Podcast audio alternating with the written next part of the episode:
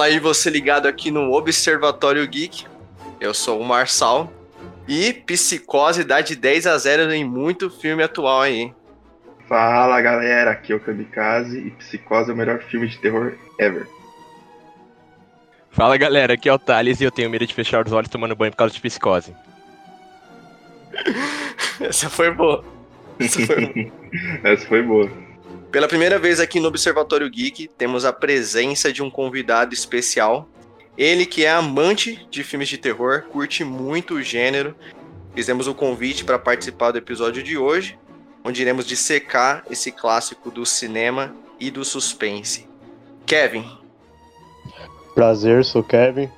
É, tranquem a porta antes de tomar banho. É só isso. Pô, é melhor.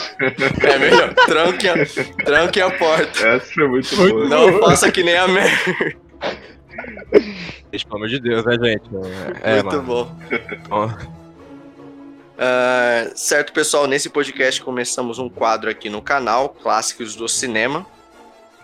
A ideia é discutir sobre alguma obra marcante, né, do cinema. E por conta do Covid, por todos, né, o, todas as salas de cinema estarem fechadas por conta da pandemia, uh, nós estamos procurando trazer conteúdo variado para vocês. Né? Lembrando que a gente tem as redes sociais e lá a gente está aberto a sugestões de temas para futuros podcasts. Perfeito? Então, nesse episódio, nós vamos começar já com Psicose, esse clássico do suspense do Hitchcock. Vale ressaltar que eu acho que é importante o pessoal assistir o filme antes de ouvir esse podcast. Apesar de ser um filme antigo, a gente vai falar tudo aqui, né? E esse filme, mesmo sendo antigo, a gente vai falar spoiler, né? É foda falar spoiler de um filme de 60 anos atrás.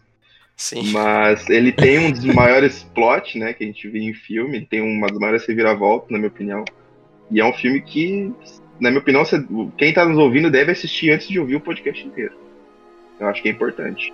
É importante, é, é importante a gente ressaltar isso, até porque nós mesmos, antes de gravar esses podcasts, a gente revê o filme, né? Até porque eu, eu tinha assistido Psicose há muito tempo. Então, peguei para assistir de novo, uh, ah, para gravar, porque às vezes muda alguma opinião, às vezes a gente esquece de alguma coisa porque a gente assistiu há muito tempo. E, cara, eu confesso que, nossa, mesmo assistindo hoje, é um filme que. É um filme muito bom, mano. É aquilo que eu falei na minha frase de abertura desse podcast. Ele dá de 10 a 0 em muito filme de terror hoje em dia, gente. É impressionante. Envelheceu bem esse filme, envelheceu, envelheceu bem. muito bem, cara. É, é, um filme muito gostoso de assistir. E os plot, nossa, colabora pro filme ser tão rico, saca? E a direção do, do Hitchcock dispensa comentário, a gente vai chegar nisso. Mas, para abrir, né, esse episódio, vamos começar falando sobre o roteiro desse filme, né? Toda a jornada, né, todo, como que é, todo a, a, o desenvolvimento dos personagens, né, da Mary e do Norman Bates, né, do, do Hotel Bates lá, o Bates Motel, toda a atmosfera, o cenário, tudo, vamos discutir aí.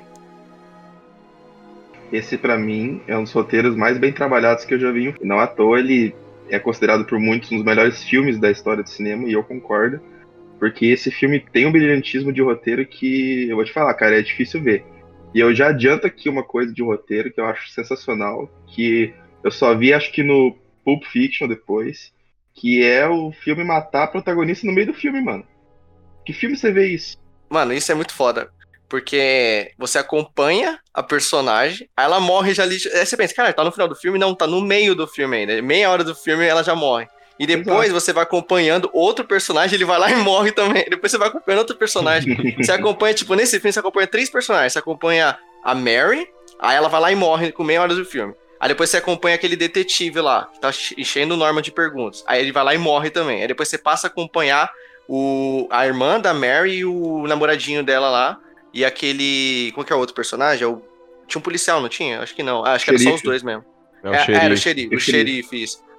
O detetive, eles estavam conversando, né, com o casal, só que ele morre antes. Sim. E isso é, cara, matar o protagonista no meio do filme. Eu juro que quando eu vi pela a primeira vez, eu falei, cara, e agora? E agora? Ah, mas tipo, ah, mas ela é a protagonista mesmo, porque na minha visão é a irmã dela que é a protagonista do filme. Então, aí que tá. Na minha opinião, o protagonista é o Norman. O é, ele é o protagonista. Hum, ele é o protagonista. Você passa o filme achando que ela é a protagonista, a Mary. Mas no final você pensa, cara, o protagonista desse filme é o Norma, mano. É, até porque a atriz que faz a Mary, ela ganhou o Globo de Ouro de melhor atriz coadjuvante. Coadjuvante, tá ligado? Então, Sim. Ela Uhum. ganhou o Globo de Ouro. Norman nem foi indicado, coitado do cara. Ele era o protagonista, realmente. Mas ele mereceu, cara. Ele, pelo menos a indicação, ele tinha que. Ele que- deveria ter uma merecido. indicação. É, esse pai ele foi indicado, não lembro da época, mas. Não, ele não foi. Eu tô Não vendo foi? aqui. Não. Por esse filme, não. Ele foi indicado por outros depois, né? Ah, sim, o ator. Mas como o Kamikaze falou, realmente é um, um ato de brilhantismo do, do Hitchcock. Porque assim, não- ele quebra toda a atmosfera que você pensou. Porque assim, filmes geralmente de terror é, tem o protagonista e quem morre é praticamente tudo em volta. A primeira, é, pelo menos nessa época, é algo totalmente revolucionário de pegar um personagem que, que era o vilão e transformar no- na figura central, né? Você a- pega o Norman e fala, pô, não tem como. Ele é o, o protagonista, né? É, tipo, é impressionante como naquela época os filmes, né, pelo menos o Psicose com o Hitchcock, é, era, fora da- era uma coisa fora da caixa, né? Eles pensavam fora da caixa, tipo Sim. assim, vamos contra a maré. esse filme é à frente da época dele. Exatamente, à frente da época dele. Falou bem, mano. É, tanto que ele- esse filme é melhor que os que a gente tem hoje em dia. É, porque hoje em dia é acorrentado essa fórmula que o, que o Kevin é, citou. Essa fórmula de tipo assim, ah, é um grupo de pessoas, o filme apresenta o protagonista, você já enxerga quem é o, o, o personagem principal, e vai morrendo os amigos dele, todo mundo ali morrendo, e ele vai sobrando. E ele vive e sobrevive no final. O, Psicose não, o Psicose você fica acompanhando a Mary, de repente com meia hora de filme ela vai lá e morre, aí você pensa, porra, o que, que vai acontecer a partir de agora? Quem é o protagonista disso aqui? Tá ligado? Ele vai contra a maré, esse filme. Exatamente. Ele... Não, só ia falar que, que é assim mesmo, tipo, ele tem as, as viradas, né? Os plot twist, é um atrás do outro, assim. Né, No meio do filme você já tem um, e aí você não sabe o que vai acontecer, porque aquele arco da Mary se fechou, né, mano? Tipo, você tá acompanhando o arco dela, que ela roubou dinheiro, parou, teve que parar no motel e pá, morreu. Você fala, e agora, mano? E o dinheiro? E, e o, as pessoas que estão atrás dela, né? O chefe dela, a irmã dela, que estão querendo só, só, é, saber onde ela tá, o que, que vai acontecer? Tá ligado? É muito louco você pensar isso. É, realmente, é questão de jornada. Você. é, O filme começa com ela lá, com o namoradinho dela lá, né? O Sam. E, tipo, você. O filme apresenta ela parece uma pessoa doce, uma pessoa meiga. Aí ela vai lá e rouba o dinheiro, cai fora. Ela vai parar lá no Bates Motel, morre pronto, acabou a jornada da personagem. Aí você começa a acompanhar outra jornada de, dos outros personagens, né? O casal lá, o detetive, o, o, det- é o detetive. Depois o detetive morre e você vai acompanhando cada um até que você. Que realmente é aquilo que o Kamikaze falou. O Norman, o Norman ele é o, o protagonista do filme, né? Tudo gira em torno dele. Exatamente. E uma coisa que é legal ressaltar é que o, o, a- como o Hitchcock brinca com o roteiro. É, em vários momentos, é, ele meio que brinca fazendo que a Mary quase vai ser pega.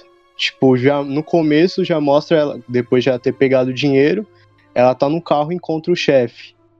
Logo no comecinho. E depois é, tem aquela cena com o policial. Depois tem outra cena com o policial e você fica lá naquele suspense todo, que não é algo rotineiro de um filme é, de suspense, né? Deveria acontecer algo tal, não. Mas aí quando você relaxa, que, que é na parte do hotel, né? Que ela vai descansar, você até imaginar, vai cortar a cena, vai tomar banho, vai cortar a cena, vai ser outro dia. Aí acontece isso, quebrando totalmente a expectativa. Bacana, mano. Realmente é bacana isso, porque é, você fica naquela, naquela, naquela tensão de que ela vai ser pega pelo policial, ela tá lá naquela correria de comprar o carro e vazar, só quer sumir.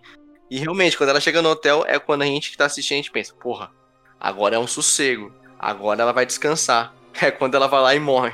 Sim, e, isso é muito genial. É o que eu falei, dificilmente, acho que dá pra contar nos dedos o filme que o protagonista morre assim no meio do filme.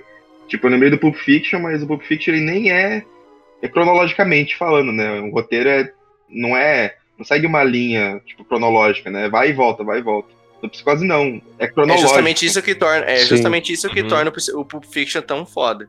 É justamente, justamente essa narrativa, tá ligado? Essa direção. Exatamente. Tem um filme que também brinca um pouco isso, mas não mata, mas tira de ação o protagonista.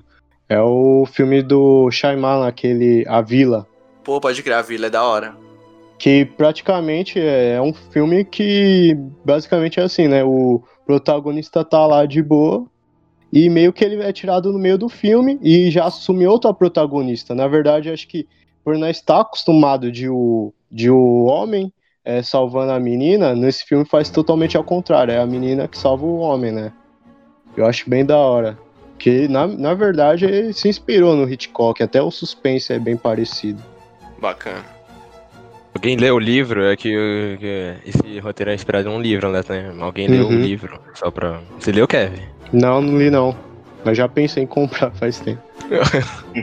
Não, só ia falar isso mesmo, que tipo, o roteiro ele foi baseado num romance do mesmo nome, né? E também foi baseado no, nos crimes que aconteceu, né? De um maluco assim, bem igual mesmo o Norman, né? O cara foi encontrado lá garfo e um monte de coisa de, de utensílio de casa com- feito de, de pele humana, de, de corpo humano. Esse aí não é o Ed Gein, o nome do cara? Isso, é isso mesmo. É esse mesmo, né? É, esse aí é famosão. É. Esse aí inspirou todos os filmes de terror que tem. Todo Basicamente serial isso. killer é ele. Ele é a personificação, né, de tudo. Ele é, É. o que é a É, referência de exatamente. palavras de serial killer.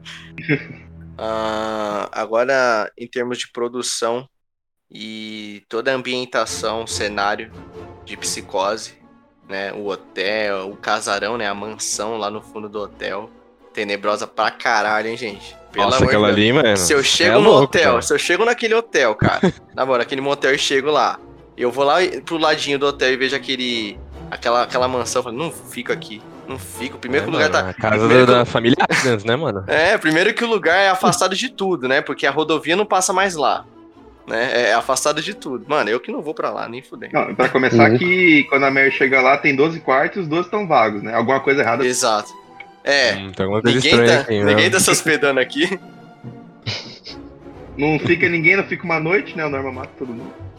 É, Não dura uma noite os hóspedes no hotel, mano. É que não, não tinha aquele duas meninas que estavam desaparecidas. É, né? Aí tinha duas ele que foram pra lá. É, ele matou. Jogou, né? O, o pântano é um, é um buraco lá, né, mano? É, o Lixão. Vixe. Cheio Nossa, de o que deve corpo. ter de coisa lá. Meu Deus. Tem 40 mil conto lá. Só não é pior que o Rio Tietê. É, o Tietê deve ter essas coisas também, mano. Se mexerem Tietê- ali, deve achar isso aí. Acha a Mary lá. Psicose brasileira. A, a mansão a gente vê bem pouco dela, mas é estranho, né? Como você olha lá pra baixo, lá no, no, no motel, lá nos quartos, é bem simples. Aí você sobe na mansão quando a, a irmã da Mary vai lá. É, filho. É. É uma mansão muito tenebrosa, mano. Uma escadaria enorme. Legal A quando o escada é detetive gigante, sobe lá. mano. Uma escada Louco, gigante. Aquele porão. Cara, quando a mina desceu no porão, eu falei, puta filha, não vai aí não. Tá descendo, tá descendo no inferno, né, mano? Não Você é louco. não, mano, mano. vocês vocês veem que tem cama lá. Tipo, alguém dorme naquele porão, tá ligado? É, a mãe caras dele. A, Era a mãe, mantém. É, entre aspas, né? entre as. é, o corpo, né? O cadáver dela. Pô, quando ele tava carregando a mãe dela, eu achei que era uma boneca, mano. Não, Tava eu, muito leve cara, aquilo. eu lembro, eu lembro quando eu vi Psicose pela primeira vez, cara. Eu falei, caralho, mano. Porque nunca mostrava o rosto da mulher, né? Você nunca viu o rosto dela. Aí quando ela, ela tava conversando com ele, pá, eu falei, mano, a gente nunca vê essa velha, mano. Aí ele, ele levou ela, desceu com ela nos braços no quarto, né, na escada. Eu falei, porra, velho, quando é que vai mostrar essa velha? Aí depois aquele plot no final, você é louco. Nossa, ai, Quando mostra velho, só um- é. Só a pó. tá, só- Ele tá até adiantando. Literalmente. A gente vai falar desse plot, mano. Esse plot é, do caralho. Ah, que mais em termos de produção? A ambientação, cara, é, é muito foda. A atmosfera, né? O clima também é muito foda. Da, Uhum. Que o Hitchcock passa, né, cara? É uma tensão do começo ao fim, velho. Realmente, o filme, mesmo sendo antigo, porque é, é depois da minha. É antes da minha época, né, mano? Tipo, eu vi esse filme bem depois ainda. Mas até hoje é um filme muito. É um filme que, tipo assim, como que eu vou dizer? A minha sensação assistindo foi basicamente é, quando vinha as cenas de, de matança, tocando aquela música foda, é, eu dei risada, tipo, eu dava risada, mas mesmo assim, eu, eu, tava- eu dava risada pensando, puta que pariu, mano, olha que da hora, isso aqui na época devia assustar demais, mano, tá É. ligado? eu acho que ajuda, que a gente vai, vai falar depois na, na direção, né, mas tipo, a escolha da, da câmera ser preta e branca, né, velho? Tipo, acho que cria uma, uma tensão maior, mano. Eu vendo de novo esse filme. É. Principalmente vendo a mansão lá, mano, ela em preto e branca, velho. Você é louco. É, vale Sim. lembrar que eu vi uma curiosidade que o Hitchcock escolheu fazer esse filme preto e branco porque na época era considerado violento demais. Na época. É, tipo, ia ter muito. muito Porque Janela Indiscreta- E a galera já. É. É, tipo, quando ele mata a Mary lá, sai sangue na Uhum. banheira e tudo, né? Então, tipo, seria muito chocante pra época. É, o Janela Indiscreta, que é 1954, já era colorido, sabe? Então, esse filme ser preto e branco, pelo que eu vi, foi escolha dele, né? Não sei se o Kevin... É, ele escolheu. Eu, eu vi. Você viu ele- isso também, né? Aham. Escolha É, dele. escolha dele. Mas eu acho que isso ajuda muito também na atmosfera do filme, cara. Uhum. Porque esse é um suspense que ele tá sempre em construção. Essa que é a questão. Ele tá sempre construindo, dando pontinha aqui, pontinha ali, te deixando cada vez mais intrigado, cara. Chega um ponto do filme que você tá totalmente agoniado, tá ligado? Você fica tipo, cara, o que, que esse filme vai me apresentar de mais. de mais novo, sabe? Tipo, você fica com o cu na mão, literalmente. Eu ficava, mano. Primeira vez que eu vi. Eu É difícil um filme me, me fazer sentir assim, sabe? Um filme de suspense. Ser um puto suspense. Até hoje, né, mano? Até hoje Até é hoje. filme. Então, até hoje, mano, até hoje, tipo, eu realmente, me- tipo, quando não é cena de matança, eu fico meio, assim, é... Como que eu vou dizer? Eu fico meio tenso, tá ligado? Assistindo o filme. A ambientação Tipo, colabora. vem, vem, vem, vem do Norman. O Norman olhando É. pra câmera direto ali, filho. Esse maluco É. é, perturbado, João. Mas as cenas de matança é muito boa, mano. É muito boa. Assim, tipo, falando da, da, da, da ambientação, o hotel dele também, eu acho. Aquela parte lá da sala lá onde tem um, um- uns, os bichos empalhados lá. Nossa, Sim. Ali é aterrorizante, mano. É. Todo mundo que chegava lá olhava pra aquilo e pensava, porra, mano, não vou ficar aqui não, mano. Esse cara é meio maluco. Me surpreende a Mary aceitar ir lá pros fundos com ele, mano. Você é louco. É. Ele tava com sanduíche, né, Kamikaze? Quando te oferece comida, pai, É, ela, o foi no- final. ela, ela tava com fome, pensou no sanduíche, no sanduba de atum. Ô, vai saber do. Vai saber se é um sanduíche de carne, sei lá. Carne humana. Não, acho que ele não é tão maluco assim, não. Quem que fez o sanduíche? Foi a velha ou foi ele? Ah, Agora fica, fica na. É, é, acho que foi. é, Foi. Foi ela. Ah, não sei, acho que foi ela. É, não vamos dar spoiler agora, né? Não vamos dar spoiler. Tô me segurando aqui. A gente vai, a gente vai, a gente vai segurar, como que a gente vai colocar o doce na boca da criança e vai tirar. É o que a gente vai fazer. Igual Vamos psicótico. colocar o doce, na, colocar o doce na boca de vocês. Aí, porra, quando é que vocês vão falar do, do plot? A gente vai falar, mas a gente vai falar só disso. Ah, direção do, do Hitchcock, gente. Dispensa comentários, mano. Esse cara é referência em filme de suspense. Essa ambientação toda que a gente, a gente citou aqui, cara, é uma coisa foda que o Hitchcock criava nas obras dele, né? É, mano, sensacional. Totalmente diferenciado, né? Você dá pra perceber que ele não tem pressa pra construir os- o, o clima, né? A atmosfera Exato. que você que você vê hoje em dia que é tudo rápido, é cheio de jumpscare, né? Na, já no caso dele não, é algo bem construído, bem devagarzinho. Você, é, e ele brinca muito com a gente, que ele faz a gente crer que vai acontecer algo e não é nesse momento, é no momento que ele quiser. Aí quando acontece, ele fala, pô, não esperava dessa forma. E é isso que ele quer, eu acho, e eu acho isso muito brilhante da, da As obras dele. do, do Hitchcock, elas não são elas não são previsíveis, né? Quando você Uhum. acha que vai acontecer uma coisa, ele faz diferente, tá ligado? Ele, ele segura, ele retém a tua, a tua atenção, né? Ao máximo. Você fica, tipo, assistindo o filme pensando, porra, mano, o que, que vai acontecer agora? Já que a personagem fez isso, porra. É, é imprevisível você ver as atitudes que os, os personagens vão tomar e que a direção, né, do Hitchcock vai, vai tomar. E aí, de repente, vem, cara, vem plot na sua cara, vem reviravolta, vem personagem morrendo com meia hora de filme, entendeu? É foda, realmente. Isso é um, uma coisa foda na, na direção do, do Hitchcock, realmente.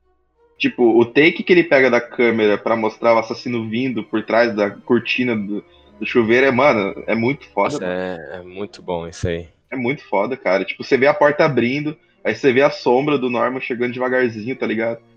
E você fica com o cu trincado, velho. Tipo, Spoiler, kamikaze! Ah, Não, pode falar, pode falar. é, Oxi, brincando, gente. Levei um susto aqui, Vai lá. Não, mas tipo, esse take que ele usou da, da câmera de pegar por trás da cortina é muito foda, cara. Porque ele tá vindo, você sabe quem que tá vindo ali? Será que é o Norman? Será que é a mulher dele? Tipo, sei lá, você não sabe ainda quem que é, né?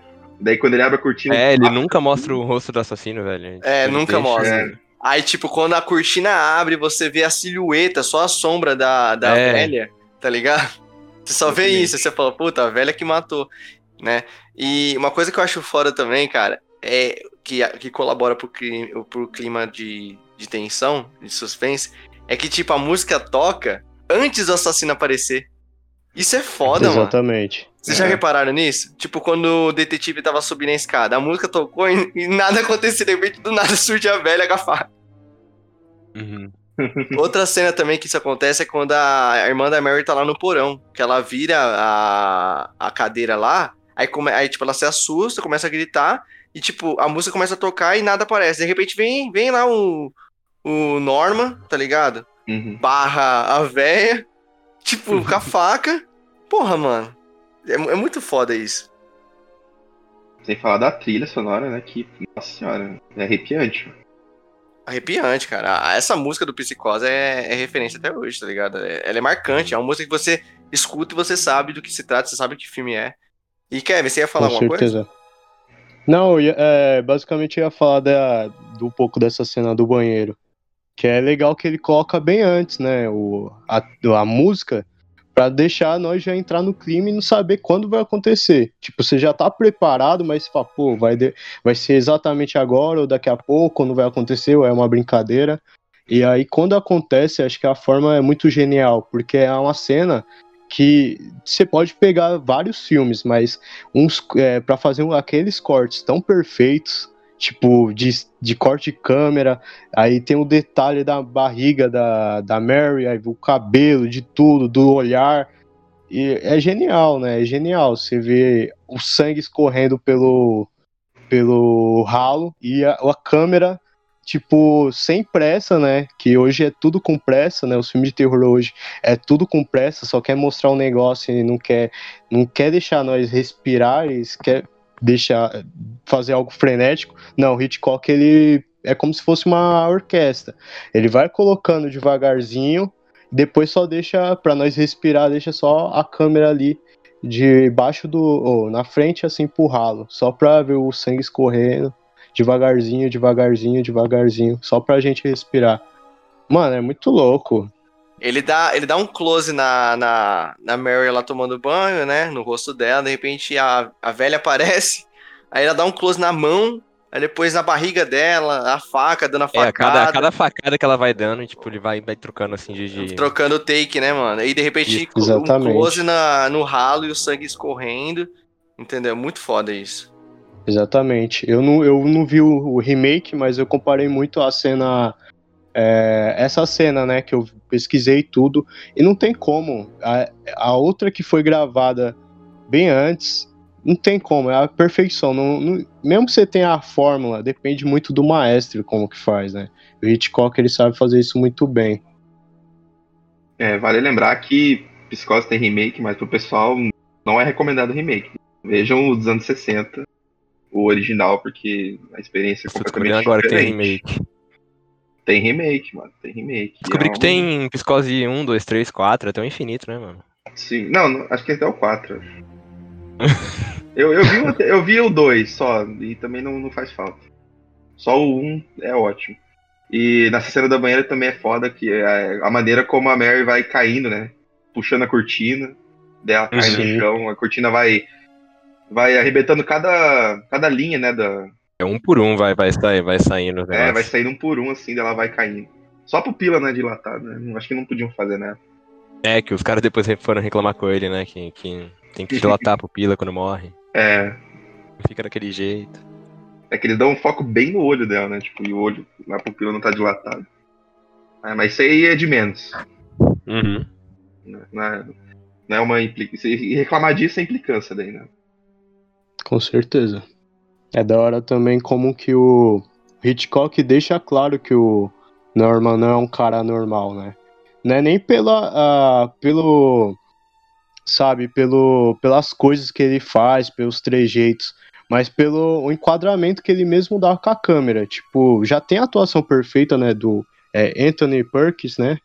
Isso. É, já, Uhum. tem a, já tem a atuação perfeita dele nesse filme, que é- é mais fácil nós falar mais pra frente, né?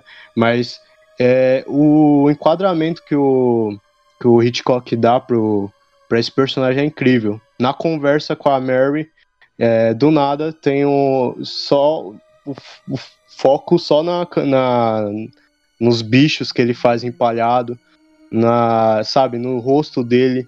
Então, tipo, se fosse outro, outro diretor, não ia aproveitar o cenário, a produção que ali foi feito, né, pro, pro negócio. Não, ele já pega, se tem ali, vamos usar. E deixa enquadrado junto com a, na conversa deles, que não é algo comum, né, de se fazer, é algo totalmente diferente. Sim, isso é muito bacana, né? Ele usa o cenário a favor dos personagens, né? Sim, totalmente. Pra mim, o, a casa, pra mim também é outro, é um personagem, né, que mesmo que aparece pouco, pra mim a casa é um personagem ali de, mostrando do jeito que ele mostra, devagarzinho. Eu acho que ali é um personagem também. É, ele, e ele mostra bem pouco da casa, né? Mostra a entrada ali, a escada, a parte do porão e o quarto da mãe dele, né? Então, isso é a única coisa que mostra da, da mansão. Daí aquela mansão é gigante, né? Exatamente. O o Hitchcock é, ele é muito foda, cara. Eu, é um dos meus diretores favoritos, mano. Eu gosto muito dos filmes dele, cara. Ele tá sempre. Ele tá sempre a- na frente do telespectador, né? É aquela coisa. Quando você acha que vai acontecer uma coisa, ele te dibra. Dibra, eu falei de propó- propósito. Ele vai te, te dribla assim e tá sempre na sua frente, né? Pensando lá na frente, né? Ele tá sempre acima do espectador, né? Na expectativa, assim, da pessoa que tá assistindo. É o que eu falei, o... as obras do Hitchcock é imprevisível, mano. Você acha que vai acontecer uma parada, ele vai, ele vai, ele vai contra a maré, ele faz diferente, ele te retém a sua atenção, sacou? Não, não é à toa que ele é considerado o rei de suspense. Ele tem esse, Sim. esse cargo, Exatamente. cara, né? Não é à Uhum. toa. E é suspense mesmo, né? Tipo, se for Psicose não é um filme de terror, terror. Não é, cara. É suspense. Não, não é. É um filme de suspense. Eu não vejo, cara, filme de suspense que. Cara, é foda, eu não vejo filme de suspense hoje em dia que retém tanto a atenção do começo ao fim como psicose. Sabe? Você quer sempre saber o que que vai acontecer, qual vai ser a, a- a próxima, o próximo take, a próxima cena, tá ligado? Ah, o que, que vai acontecer agora que, que personagem morreu, entendeu? Mas lembrar que os diálogos são muito importantes também. Com certeza. diálogos são muito bem feitos, cara. São todos naturais, sabe? É, a Mary no começo do filme, logo você entende que ela deve umas contas, o namorado dela também, né? Já é um gancho pra ela roubar o dinheiro, fugir. É tudo super bem amarrado, cara. Sim, e aquele personagem, né, o que dá o dinheiro pra mim ali, ele que alavancou ela a roubar mesmo. Se fosse outra pessoa, eu acho que ela não ia roubar. Mas daquele cara falando que compra a infe... como é que é que ele falou? A Ele infelicidade. fala que, que compra a infelicidade. Mas aquele cara é um escroto, né? Então, aí ele aí acho que ela teve mais gosto ainda de, de É. roubar o dinheiro. Vou roubar Burguês, cara. filho da puta. Nossa, mano, o cara é mó escroto, chegando, dando em cima dela, tipo, ficar mó folgado, né, mano? Demais. Ainda bem que perdeu o dinheiro mesmo. É, aquele ali o Norman não matou. Aquele é- podia ter matado. né? E sabe que é uma coisa também importante? O policial aparece e some, né? Não mostra mais nada dele. Tipo, eu, eu- você- é uma jogadinha que o Kevin falou, né? Tipo, você pensa, ah, esse policial tá apare- apareceu uma É, vez, aí ele aparece de novo. É importante, né? Importante, mas não, cara, aí. Não é importante. Tipo, ele aparece a última vez só lá na, na concessionária, né? E não apareceu mais. É, acabou o distrito dele ali. É, exatamente. Eu pensei, tipo, ah, ele deve chegar no motel, quem sabe, investigar, né, se a mulher chegou por ali. Não, Uhum. sumiu. É, serviu só pra desenvolver o, a, a trajetória da Mary, né? Tipo, os passos que ela ia seguir, né? Ela tava dormindo lá, ela, aí ele apareceu, ela foi até a concessionária, comprou o carro e ela, tipo assim, fugindo dele, tá ligado? Ela percebendo que ele tava observando ela. E ela, tipo assim, mano, deixa eu, deixa eu ir logo comprar esse carro, ir embora daqui e acabar parando no Bates Motel.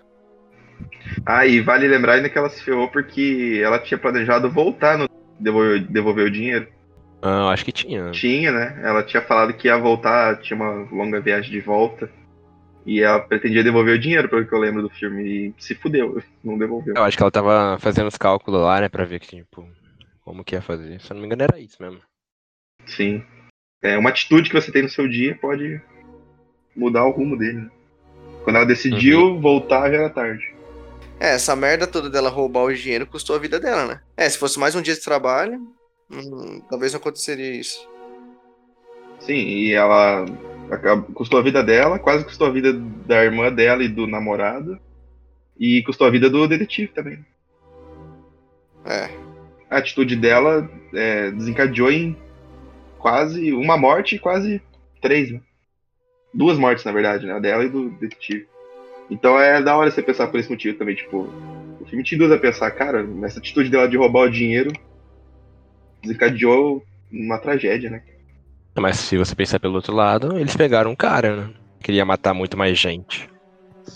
É, mas quantas pessoas ele já não matou? Uma alma por uma alma.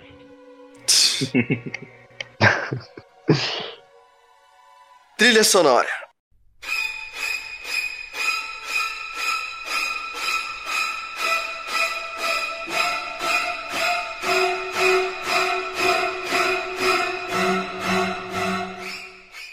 Cara, é claro que tem essa música, né? Que é muito icônica da, da velha matando, né? O Norman matando as pessoas, sempre tocando pam, pam, muito foda.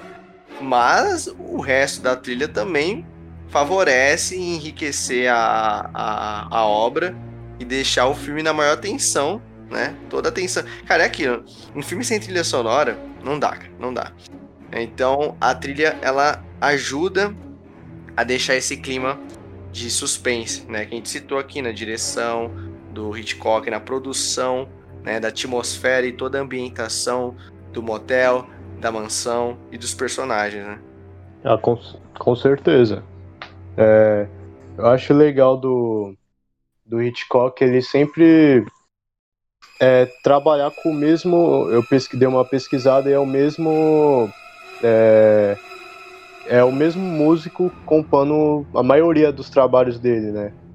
É, que nem o Christopher Nolan com Hans Zimmer, né? A maioria das obras do Sim. Christopher Nolan tem o Hans Zimmer como compositor da, da, da trilha sonora.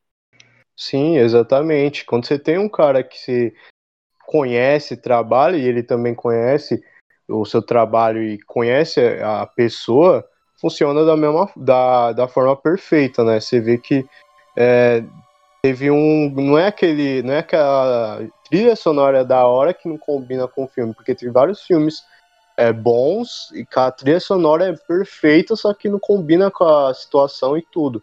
Mas do. Mas não é nesse caso do, do Psicose. É bem da hora é, a forma como ele como coloca nas cenas que, que nem são tão. É, como posso dizer? Não são não. É, não tem tanta. Sabe? É, Tensão. suspense. Exatamente, tanta tensão. Mas você fica tenso com aquilo. Você sabe, pô, agora tá calmo, mas por que colocou essa música, entende? Então eu acho uma forma muito perfeita. Desde o começo que colocou, é, quando ela pegou o dinheiro, você falou, ah, pegou o dinheiro já sabe que vai, vai acontecer coisas ruins por conta da, da trilha sonora, né? É, ele começa, o filme começa nos créditos iniciais já tocando a trilha, né? Já começa tocando a trilha. Aí depois, quando ela tá no carro fugindo, toca mais umas duas ou três vezes, né? Quando ela. Toca quando ela se livra do policial a primeira vez, e aí depois que ela sai da concessionária também toca de novo, né? Já tá construindo de novo a mesma trilha. né? Então ele usa ne- nesses momentos que você falou mesmo. Né? Momento que nem é tão tenso assim, mas a trilha já tá te preparando pro que vai acontecer depois. Exatamente. o compositor, né, ele sabe ele sabe utilizar cada a, a, a trilha para cada situação, né? Mesmo que não seja uma situação de matança, né? Situação de ter algum personagem morrendo, mas até na, na- nos momentos mais calmos, a, a, a trilha ela colabora para criar ainda aquela tensão do espectador. Então, mesmo a, a música mais calma, você ainda fica com aquele sentimento de tipo assim, caramba, mano, que, que vai acontecer? Tá calmo demais. Poxa, tá calmo demais. O que, que vai acontecer da próxima cena? E isso é bacana, cara. Vezes é, é, eu sinto que às vezes tem filme que se perde nisso, saca? Tem filme que tem a música tema de alguma cena de, de morte, só que depois, durante o filme, quando tá mais calmo, se perde, tá ligado? É praticamente um filme onde só tem uma música marcante. Exatamente. É, eu não assisti os, os outros filmes do Psicose, mas provavelmente deve ter acontecido nisso, é, é, essa coisa nos outros filmes, porque se pegar filmes como Sexta-feira 13, que tem um foco Jason, acontece muito isso. O primeiro filme, o segundo é, é marcante a música. Depois eles colocam a música e não sabe transformar é, aquilo na atmosfera, sabe? No, não consegue encaixar. Você fala, não, tem a tema, tem a música tema, é só isso, e vai ficar legal só por conta disso. E não é assim, né? Você vê que tem que ter um grande diretor, um grande mente, e claro, um grande músico para colocar tudo isso em uma ordem totalmente certa, né? Em resumo, praticamente, tipo assim, tem filme que coloca a música de fundo, mas a música não agrega nada pra cena, tá ligado? Exatamente. No Psicose isso não, acontece, isso não acontece. No Psicose, mesmo quando não é cena de matança tocando a música tema, as outras músicas, elas colaboram pro clima, entendeu? Elas, elas, como que eu vou dizer? Elas enriquecem a cena. É, eu vi o Psicose 2 e eu posso dizer que é exatamente isso. Não é o Psicose 2 não é dirigido pelo Hitchcock. E o 3 também não. O Hitchcock só dirigiu o primeiro, né? Até que a sequência do Psicose só foi ter, acho que é 83, acho que é Psicose 2, tá ligado? 23 anos depois do primeiro filme, tá ligado? É questão de dinheiro, né? Deu uma franquia e deu dinheiro na época, vamos tentar resgatar. Aí o Hitchcock não volta, não volta a produção, tá ligado? Voltou o ator, o Norman Bates, né? Continua a história dele depois que ele saiu da, da, do hospício. Aí eu, eu vi a sinopse do, do segundo, nossa. Conta essa história, né? Dele se recuperando da loucura e tal. Mas não tem a mesma pegada. Você sente quando o diretor é bom, que você sente a pegada dele no filme, tá ligado? Esse filme de sequência aí, principalmente nessa época, não era dirigido pelo mesmo diretor, sabe? Então você sente a diferença. É, tipo, O Exorcista também é um filme que o primeiro é fodão, e o segundo, meu Deus do céu, tipo. Ninguém voltou da produção, tanto é que aquele filme é horroroso. Então, é, é foda quando tem sequência, tá ligado? O pessoal tem que parar, tipo. É foda quando priorizam dinheiro em vez da história. Os caras querem fazer. Os caras querem fazer sequência de grandes filmes, mano. Aí fica uma bosta. Fizeram mais três filmes, fizeram remake, né? Só pra ganhar grana em cima. Uma curiosidade aqui que eu, que eu tava vendo a cena da, do banheiro, né? O, o, diretor ele não queria trilha sonora, ele só queria o som ambiente. E o compositor Exatamente. falou, não, então tem que ter uma musiquinha ali.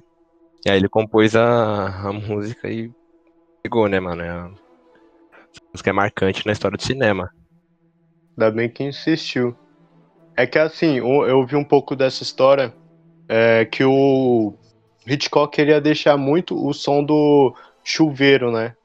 é, ecoando tudo é, durante a cena. Tanto que depois acaba a música que combina perfeitamente com o som do chuveiro depois, dando a continuidade. E ele só queria deixar o som do chuveiro e ser algo cru mesmo, né? Mas você vê que combina tanto os é, cortes, é perfeito, tudo. Cara. É perfeito, não tinha como ser da outra forma, né? Você vê que até grandes diretores, para ser de grande diretor, tem que ter um cara com, atrás, né? Também tem que ter uma equipe muito boa. Uhum. É, não, o diretor não faz o filme sozinho. Exatamente. É. Um diretor vem acompanhado de um belo compositor, de uma, um belo figuri, figurinista, sacou? Vem, vem acompanhado de uma equipe.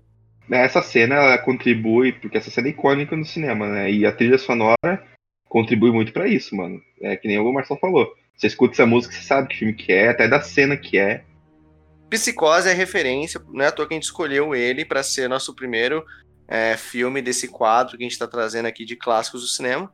Escolhemos um, um diretor foda que marcou a, o gênero de suspense, um filme que também é um clássico e também a cena, cara, a cena, a trilha. Esse filme, ele virou referência, cara, na, na, na história do cinema. Não tem como a gente não citar aqui Psicose para a história do cinema e a grandiosidade dele entendeu? Em tudo, na direção, na trilha sonora, de tudo, cara. quantos filmes depois não parodiaram essa cena do chuveiro, mano? Até a Looney Tunes parodiou que eu, que eu lembro. é sério, mano. Cara, Looney Tunes, Simpsons. Tem... Mano, tem... é essa referência, mano, tem, tem em todo lugar, velho. Em todo lugar, cara.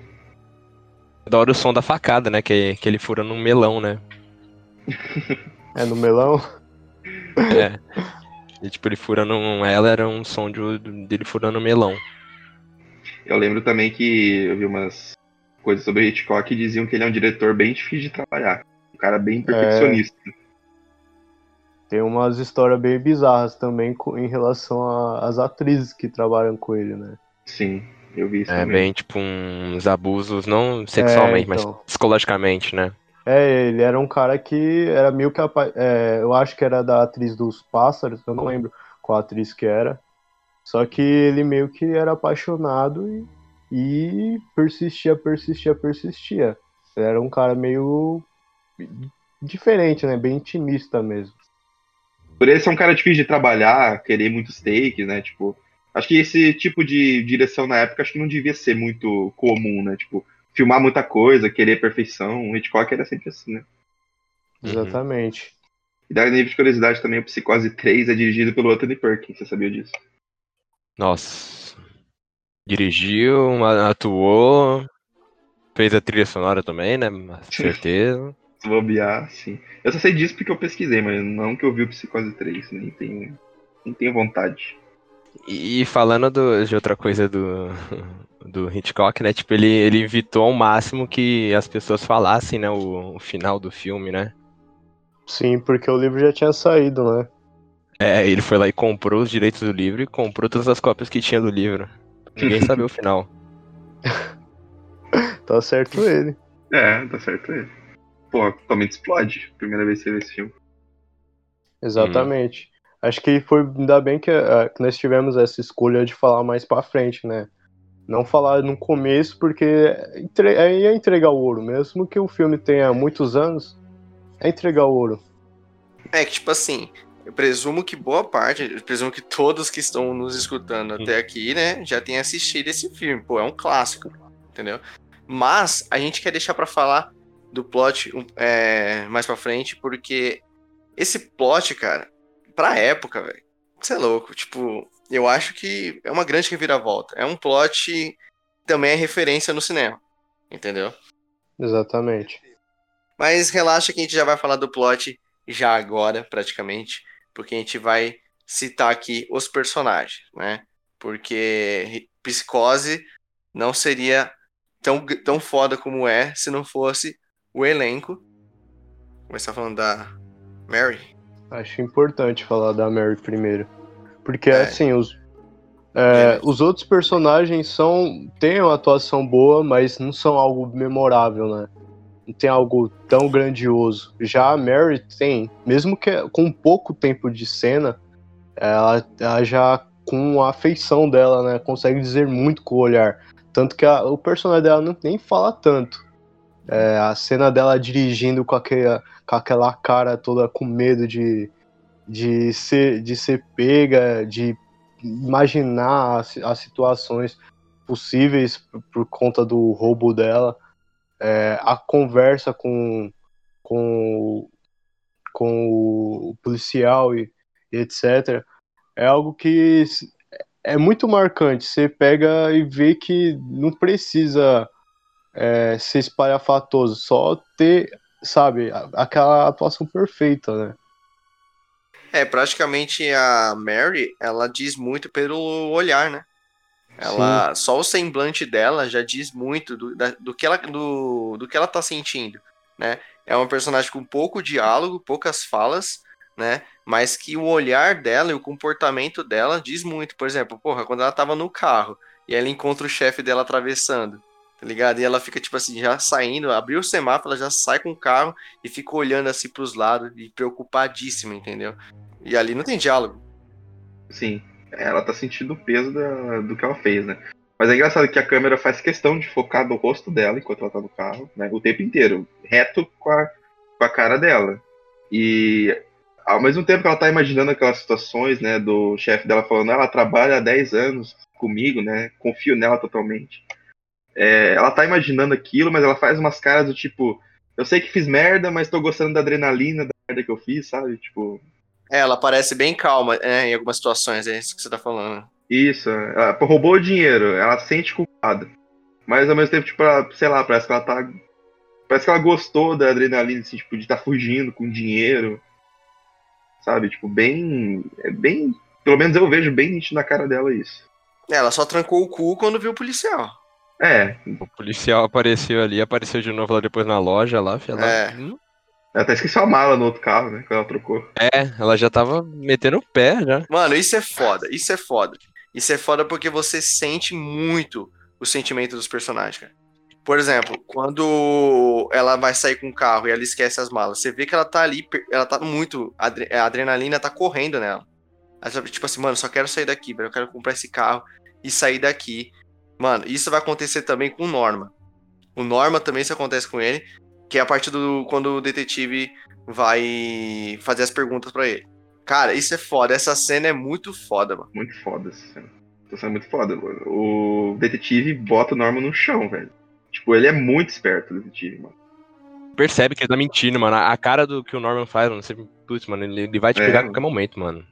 Cara, é, é tipo assim, não tem como se mentir, cara. Isso é uma coisa que é pra É. vida. É pra vida, cara. É pra vida. Não importa o que tu faça, cara. Você não vai conseguir ficar alimentando uma mentira pra sempre. Você vai acabar entregando uma coisa. Por exemplo, ele fala: Ah, ninguém vem aqui há duas semanas. Ué, mas você acabou. Tipo assim, ele fala: Ah, um casal veio aqui semana passada. Ué, mas você não tinha falado que ninguém vem aqui há duas semanas? Exato. Ó, um bagulho bem pequenininho que o cara prestou atenção, tá O ligado? maluco pegou, velho. Pegou. Cara, é tá, tá legal que ele é um detetive. Mas, cara, mesmo assim, o Norma, ele é um cara bem calmo. Você percebe que, tipo assim, ele, ele começa conversando de boa. Mas depois que ele, tá, que ele tá percebendo que o cara tá pegando as mentiras, ele já começa a ficar ali em choque. Você vê no semblante dele que ele tá, tipo assim, meu Deus, mas eu tô, eu, eu, eu, tô- eu, tô, eu, eu tô me entregando, tá ligado? Entregando a mãe. É, eu tô- Bem, eu estou procurando uma pessoa desaparecida. Meu nome é Arbogast, sou o investigador particular. Temos razões para acreditar que ela veio por essa estrada e talvez tenha parado aqui. Ela parou por aqui? Bom, ninguém para aqui há duas semanas. O que é isso? As luzes. O luminoso. Ah, Tivemos um casal na semana passada que disse que se ele não estivesse aceso, teriam pensado que se tratava de uma. Velha- mas eh, veja bem, é isso que eu queria dizer. Você disse que não vinha ninguém aqui há duas semanas, mas um casal esteve aqui, não é? E não sabia que o motel funcionava. É. Bem, como eu disse, velhos hábitos são difíceis de mudar. É possível que esta garota tenha se registrado aqui com outro nome. Se importa se eu olhar o livro? Ai, ai, exatamente. E depois que o, que o detetive ainda vê uma mulher, né, a silhueta lá no- na mansão, e ele quer ir lá conversar com a mãe dele, ele fica louco, né? Tipo, não, cara, sai daqui, pelo amor de Deus. Vai embora. é. Aí ele já perde o controle. Acho que ele meio que perde o controle porque não é, é para ele não é não é ele, né? É a mãe dele. Então, acho que não, não tem como você ficar tranquilo numa situação que é a sua mãe tá ali pra ser presa e você tem que encobertar ela, né? E ainda mais porque você tá falando com, com, com um detetive, né, mano? Exatamente, com um cara que entende do assunto. Exatamente. O de- o detetive é muito foda, mano. Ele é muito esperto. Ah, ele é. Ele, ele tem um Muito. jogo de cintura muito foda, mano. Ele. As perguntas dele, tá ligado? Tipo assim, desconfiado. Ah, ah, ela deve ter feito um registro. Deixa eu ver o caderno aqui. Ele olha ainda para as chaves do- dos, dos quartos e ele vê que no que no na chave 1 tá faltando uma chave. Tem duas chaves. Ele vê que tá faltando uma, dele vê, opa, tá faltando uma chave ali por quê? Essa mulher passou aqui perto, ela dormiu no quarto 1, né? E o Norman ainda vai pro quarto 1, que ele tá com a desculpa de vai trocar o lençol. Aí ele não entra lá dentro. Ele pula o quarto. Moscou ali, hein? Moscou ali, hein? Falei, porra, Norma. Tá, porra, tá Norma. dando, Porra, tá cara. dando motivo pro cara desconfiar, né, mano? Tá dando brecha. É, mano. Pô, tá dando mal brecha, velho. Mas realmente, o detetive ele repara cada detalhe, mano. É muito foda isso, velho. Os personagens desse filme é muito, Muito bom. bom. Ô, senti o detetive morrer, mano. Senti ele. Eu gostava dele. Em pouco tempo de tela, ele, ele te cativa. Só não gostei quando ele, quando ele apareceu. A primeira vez que ele apareceu, todo marrento lá. Vou resolver essa verdade. porra aqui. Eu não gostei dele, não. Quem é esse maluco aí, João? Eu acho que Psicose faz isso muito bem, mano. Tipo, de fazer você sentir carisma pelo personagem em pouco tempo de tela, mano. Realmente, em dois minutinhos eu já tava gostando dele. E É, quando ele morreu, eu fiquei também. triste. É engraçado, porque você pega. séries que você tem um personagem lá por várias temporadas, você não pega nenhum, pega nenhum Realmente. sentimento por ele, nenhuma empatia. Aí quando morre, você fala, pô, da hora. Tipo, só mais um. Sim. No caso, não, né? Você vê que o cara acho que não fica mais de 15 minutos. É, é, é pouco tempo. Pouco É tempo. muito pouco tempo e ele consegue transmitir um carisma. Ele só vacilou em, em decidir subir na mansão sozinho, né? É, que tipo, ele não imaginava, né? Que, que- É, então, é muito Cara, improvável. É, exatamente. É, Mano, nem nós imaginava, é aquilo que eu falei, velho. A música tocou, mano, a música É? tocou do nada, a véia saiu da. Tá ligado? O Norman saiu de lá, velho. Mas realmente, mano, essa cena, é- essa cena também é foda. É, tipo, é aquilo que eu falei, a música toca primeiro, isso que eu acho foda, né? E a da hora a câmera também, tipo, é meio que vai se afastando com ele caindo, assim, né? Ou vai se aproximando. Sim, sim. É, É um jogo de câmera que ele faz bem nos outros filmes também, né? O Corpo que Cai. Tem uns filmes que ele Uhum. faz esse jogo de câmera. certo. Agora falando sobre o namorado lá da Mary e a irmã dela. Aqui eu vou dizer que, tipo assim, desses dois, eu curto mais a irmã do. Eu curto mais a irmã do, da Mary. Ah, ela parece uma pessoa bem decidida, bem determinada. Ela fala, mano, eu vou lá, eu quero ir lá. O detetive não responde, não atende o telefone, eu tenho que ver o que tá acontecendo. Ela foi lá, entrou na mansão, achei ela foda pra caralho. É. Eu não sei se era namorado ou era amante, sei lá. Era meio amante, né? Amante, é, mas, mas amante nenhum dos dois era, era casado namorando. né? É, e eles meio que falavam em se casar, então É. deveria ter algum É. a mais, né? Era o Tinder, ele encontrou no Tinder, ele encontrou no Tinder. o Tinder da época. Mano, mas tipo assim, na minha, perspec... na minha percepção, eu acho que, mesmo se você tá se envolvendo pouco tempo com a pessoa, você já tem um. Você se preocupa com ela. já, já cria, já, né, mano? Já cria um. É, cria um vínculo. Eu estaria tipo assim, mano, vamos lá, cara. A minha mina, sei lá, a pessoa que eu tô me envolvendo tá sumida, cara. Tipo, ele, ele sabe que o cara é um detetive, mas ela percebe que tem alguma coisa errada. Mano, tipo, o detetive não tá me ligando, ele, ele tá avisando toda hora. Vamos esperar. Vamos ficar aqui que ele vai aparecer. Mano, vai tomar no cu, vai logo lá, caralho. É a deixa. É a deixa pra vocês ir. Ela fala isso porque quando ela. Ela fala bem assim: ah, o detetive ligou falando que descobriu pouca coisa. Você acha que ele não tinha ligado se ele tivesse conseguido alguma coisa grande? Uma informação grande pra gente? Né? Ela joga isso pro, pro, pro namorado da, da irmã dela. Sim. Aí quando o cara também fala, putz, eu acho que eu vi uma, uma imagem mesmo, né? Ela, não, você, não, você viu mesmo a mãe dele. Vamos lá ver. Na minha opinião, o cara acho que só se envolveu mesmo com a Mary e tava lá de meio que de obrigação. Acho- parecia assim, né? Porque um cara que, que gosta da mina já ia se- pra É. cima, ia querer resolver o caso, tudo. Mas não, no caso dele ele tava bem de boa, né? Ele queria ficar com a irmã, isso sim. Eu tive essa percepção também. Mas depois que eles vão, ele fala, né? Tipo. Ele até arma um plano com ela, né? Tipo, ah, você vai pra lá que eu vou distrair o Norman. Ah, ele segura o Norma ali, mano. Foi intimidando o Norma ali, foi foda. Ali, quando, quando ele chega no motel, ali ele fica mais foda. Ali ele parece que, ah, já tô aqui, deixa eu fazer alguma coisa. É que eu tô aqui mesmo, né, mano? Não queria estar, mas. ele peitou o Norman ali, mano. O Norman ficou puto, mano, tá ligado? Encheu o cara de pergunta, mano. Parecia que ele era o detetive agora. É? Norma, você você tá pensando em reformar esse hotel, né? 40 mil seria o suficiente? Você mata. Você mata pessoas aqui, seu filho da puta, vem cá. Não, e tipo, quando ele chega já no hotel, ele já vai falando, mano, mas você tem que me dar o recibo. É, E tem a gorjetinha, né? Os 10 dólares lá. Uhum. O registro também não queria registrar. Mas eu não trouxe mala. Você tem que. É, é muito da hora, mano. E é mais, eu acho muito da hora a cena que os dois vão falar com o xerife, mano. Que ali eles têm um. um o, o filme te joga um outro plot, né? Que é do que a mãe do Norman morreu há mais de 10 anos e supostamente tem a mãe dele lá na mansão, né? Nossa. Nossa, eu falei, putz, quem que cara então, mano? Que, que Exato. é que tá acontecendo É. aqui? Esse é um outro meio plot do filme. É porque, tipo, você ouvia a mulher falando, né? E tinha a possibilidade de, tipo, ela meio que enganar a morte, né? Por exemplo, forjar da morte. É. é, ter forjado a morte, né? É, mano, esse foi um plot da hora, que, tipo assim, cara, é, é seguido de dois plots, né, esse, esse filme, né? Primeiro é você saber que a mãe, a mãe morreu, tipo assim, é um plot porque você viu ela, a gente vê ela na, na janela, né? Aí a gente imagina que? Ah, ela forjou a morte. É a primeira, primeira impressão que a gente tem é essa. É, depois dessa revelação, sim. Eu pensei, pô, é igual o, detetive, o xerife fala, né? Ah, se não é a mãe do Norma que tá no túmulo, quem que tá lá então, né? Tipo, quem que foi enterrada no lugar da mãe do Norma, se, ela, se a mãe do Norma tá viva? Aí você pensa, pô, então ela tá viva, porque eu vi a mulher falando, eu vi a mulher andando e matando. É. então ela tá viva.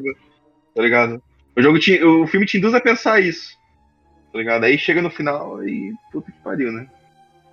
E aí a gente segue pro último plot, que é agora a gente falando sobre o Norma. Finalmente. Quem quer falar o spoiler? Fala o spoiler, Marcelo. Pode, pode, pode falar. Norma é a mãe dele. São duas pessoas. São É duas Dark. personalidades. Dark. Dark. É Dark. Não, mano, ali, esse foi, mano, foi um tapa assim, não. Um tapa na minha cara, velho. Quando a irmã da Mary roda a cadeira e aí só tá o pó, a véia, a véia só tá, a véia tá só os ossos, de repente o Norma chega ali vestido de mulher, mano. Mano, Ah, tipo, você toma um choque, nossa, que. que... É, isso que tá acontecendo aqui. Nossa, cara, eu precisei de um tempo pra, pra, pra processar essa cena, né? Eu fiquei tipo, tá, calma, calma, calma aí. Eu comecei a gaguejar. Falei, o cara é a mulher, o cara é a mãe e tá vestido igual a mãe. Que porra é essa? peraí, se a mãe tá morta, quem tava falando? É, É isso aí que eu fiquei pensando, mano, quem que tava falando então? É, lógico. Que era voz de mulher, pô. É, voz de mulher velha. É. Eu, pelo menos, ouvi o filme dublado, mano, era voz de mulher velha. Em inglês é também. O inglês é a voz, mano. A voz em inglês é. Você é aterrorizante em inglês, hein, mano? Eu achei mais. é, quando dá esse plot, vem o Norman pela porta. Aí você pensa, porra, fudeu, vai matar a irmã também da, da Mary, né? Porque o Norman tinha, tinha desacordado o maluco lá, né? É, tinha nocauteado o cara lá. Mas o cara acordou rápido também, né? Foi ligeiro. Acho que ele fingiu. É É, verdade. ele pode ter fingido. É. É, porque parecia que ele caiu fedendo, né? Ah, ele fingiu? Ele fi- Não, acho que não fingiu, Não, né, não. gente? É, acho que ele não fingiu, não. Acho que ele ficou desacordado por uns, por uns minutos. Sabe, só tonteou, só tonteou, só tonteou, tonteou só. É, o Norman entrou na casa e ainda foi procurar a mina, né?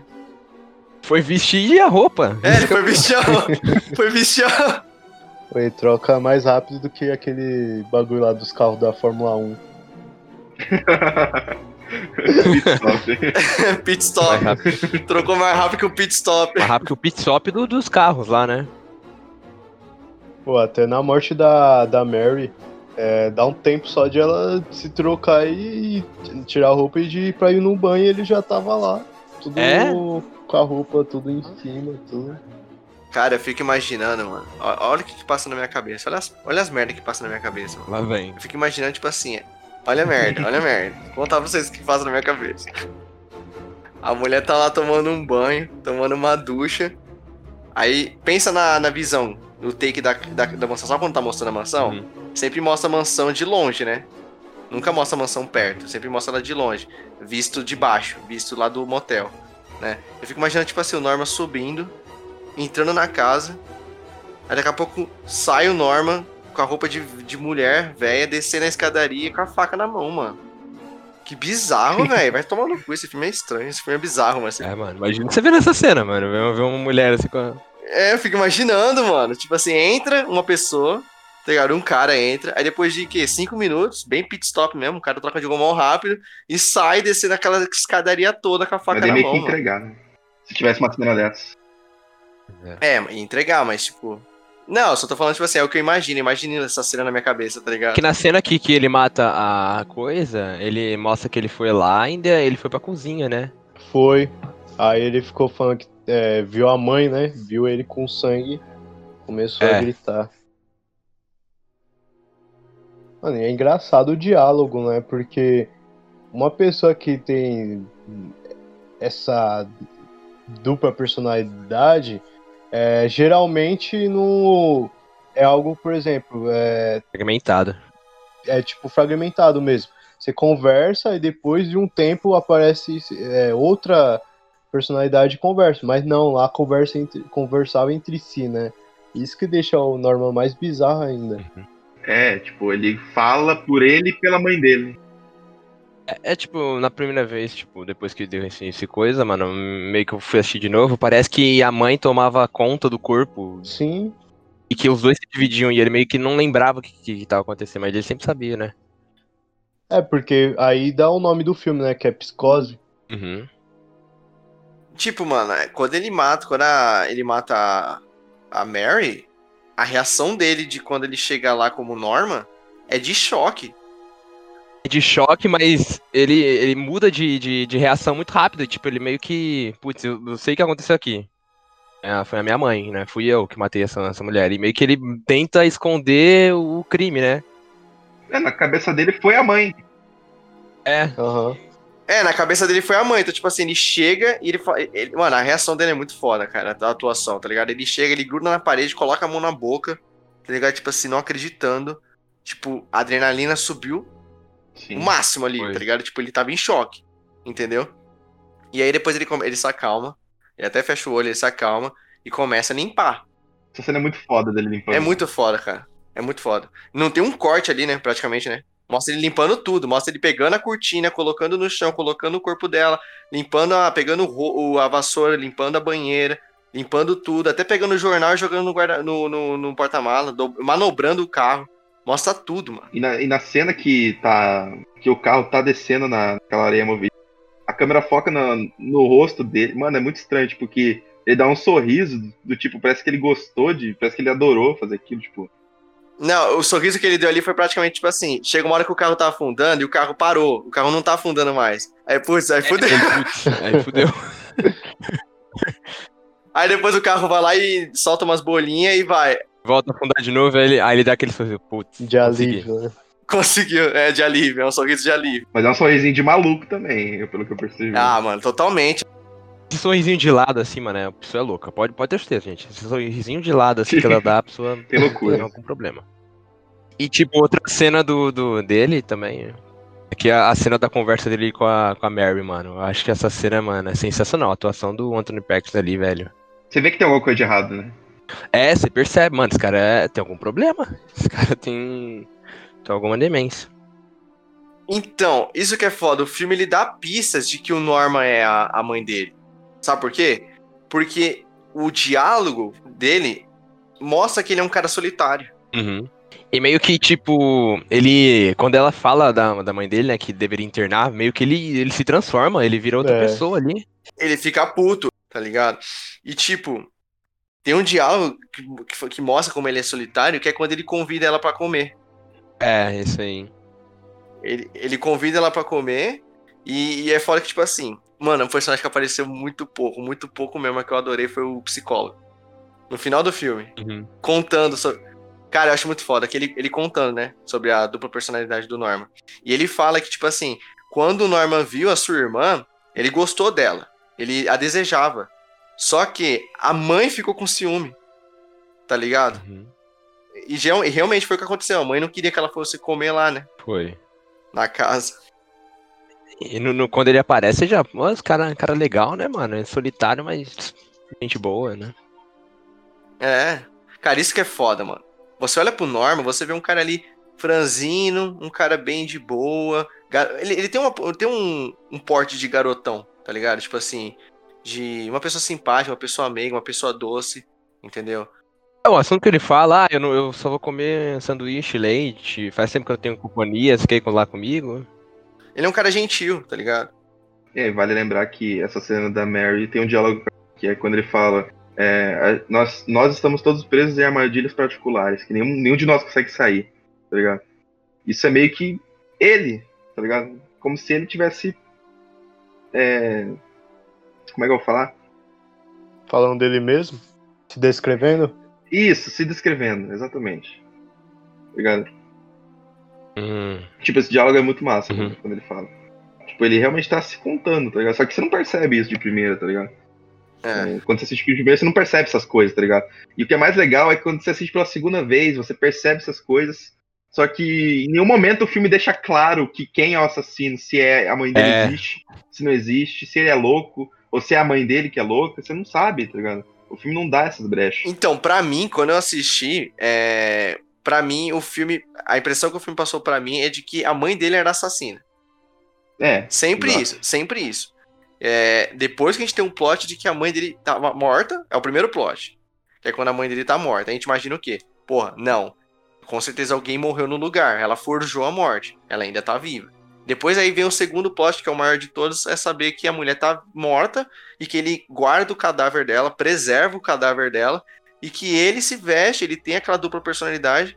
E tipo, quando a gente vê o corpo da o corpo, né, da Ah, não, pior que não que porque depois a gente tem, é, durante o filme a gente vê que ele conversa, né, com ela. Ele é realmente dupla personalidade, ele conversa com ela, a gente vê a voz de velha, a voz de mulher. É verdade. Como que ele fez a voz ali tão rápido ali? Parecia um diálogo normal. É, né? ele, ele, ele afinava a voz, né? Sei lá.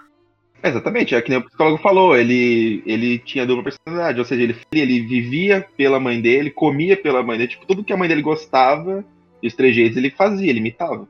Como se a mãe dele tivesse ali, ali pra manter a ilusão de que a mãe tava viva. É, exatamente.